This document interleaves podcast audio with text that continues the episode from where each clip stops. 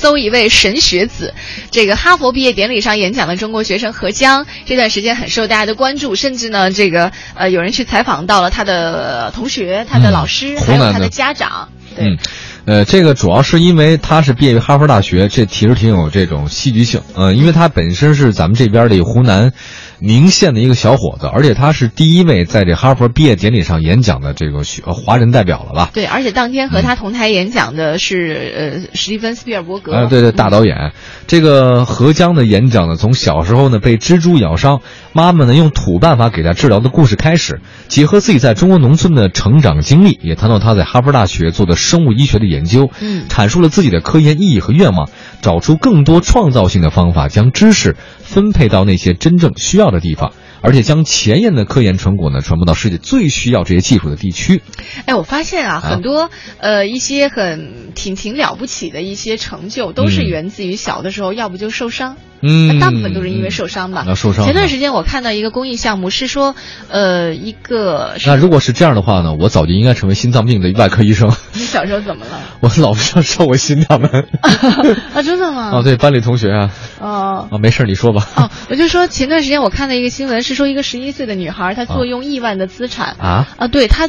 也是源于他十一岁是吗？对，因为他很小，更小的时候他是被蜜蜂蛰了。哦。啊，于是他就他妈妈就没有说哎像咱们中国孩子说坏蜜蜂打他怎么的，他没有，妈妈就告诉他说你看你观察一下蜜蜂怎么样，你可以规避掉。啊，然后他就从此他就突然爱上了蜜蜂，爱上蜜蜂以后他就意识到蜜蜂的生存其实是和人类的生存休息相关的，那当然。对，然后他就开始做一些研究是吗？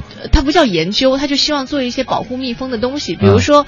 我们是不是可以呃，对于蜂蜜少一些需要，可以有一些蜂蜜的替代品？对他研究这事儿，跟他成为十一岁成为百，于是他就有那个生产链了。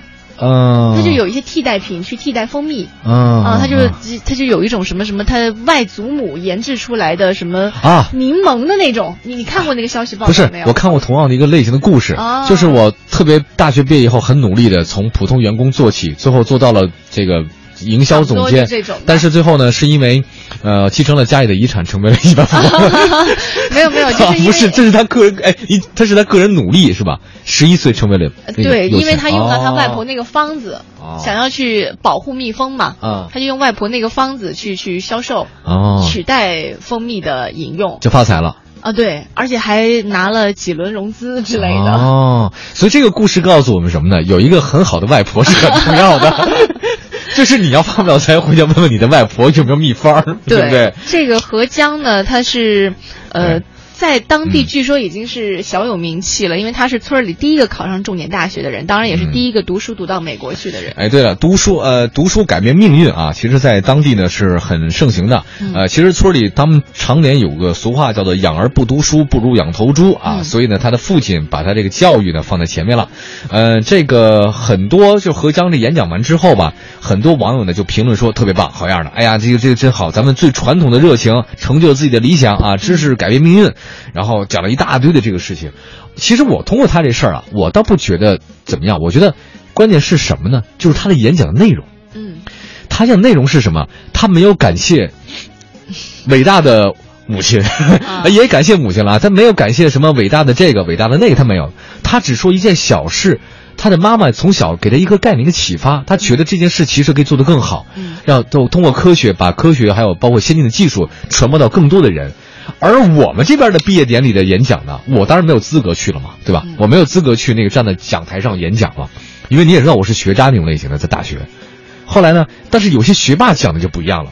首先稿纸很长，嗯，首先在这里我要感谢校长，感谢系主任，感谢养育我的班主任。也感谢我的辅导员，有吗？有有有有，真的。那我知道，就是这种级别的场合，他可能感谢的更多一些，是校领导啊，感谢校里面怎么怎么怎么怎么样。但是我觉得是对的，就是他这个演讲的内容，就跟我们这边传统大学培养出来的这个演讲内容是截然不一样。我倒是意识到一点，他的演讲内容更多的是。